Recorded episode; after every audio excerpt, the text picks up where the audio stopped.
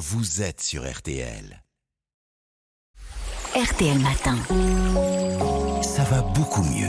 Avec vous, Aline Pérodin. Alors aujourd'hui, on va parler des liens entre le sommeil et le cœur, puisqu'une nouvelle étude montre euh, l'importance d'un sommeil régulier euh, qui a des effets donc euh, sur la santé du cœur. Mais oui, parce que alors ceux qui pensent encore hein, que dormir c'est du temps perdu, eh bien ils ont tort. Le sommeil c'est un allié indispensable pour la santé en général et en particulier pour la santé du cœur. Alors on savait déjà que des nuits trop courtes étaient mauvaises pour le cœur, qu'elles aïe, aïe. exposaient. Mal, on est mal. On a mal au cœur, nous. Mais vous dormez tôt, vous couchez tôt, qu'elles exposaient Oui, un risque accru d'accident cardiovasculaire. Il est recommandé de dormir entre 7 et 9 heures par nuit. Eh bien, une nouvelle étude américaine vient de montrer qu'il est aussi important d'avoir un sommeil régulier. Et qu'est-ce qu'elle a montré cette étude alors? Eh bien, les chercheurs ont analysé le sommeil de plus de 2000 personnes âgées de 69 ans en moyenne et leur ont fait tenir un journal sur leur sommeil. Ils les ont équipés d'un bracelet connecté pendant quelques jours.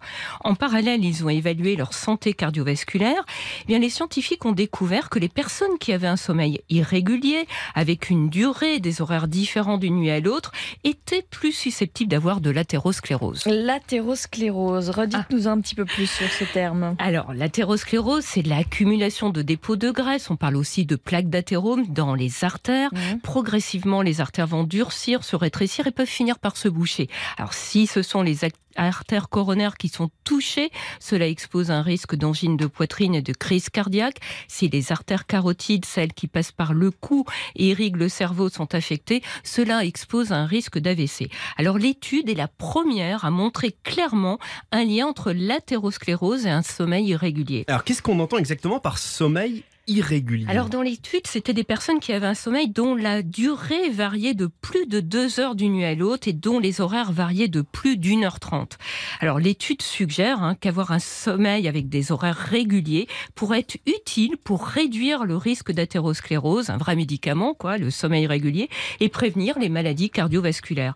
Alors on savait déjà que ça permettait de mieux dormir. Cela semble donc bénéfique pour maintenir une santé cardiovasculaire optimale. Donc ça, ça implique de se coucher et de se réveiller à peu près euh, aux mêmes heures, mais c'est pas toujours évident, Aline. C'est vrai, c'est plus facile à dire qu'à faire. Par exemple, bah, on est nombreux, par exemple, à arriver le week-end avec une dette de sommeil, et parce qu'on n'a pas assez dormi la semaine, on se lève plus tard pour récupérer. Bah, L'idéal serait quand même de ne pas trop se décaler, pas plus de deux heures par rapport à ses horaires habituels, quitte à faire une petite sieste juste après le déjeuner.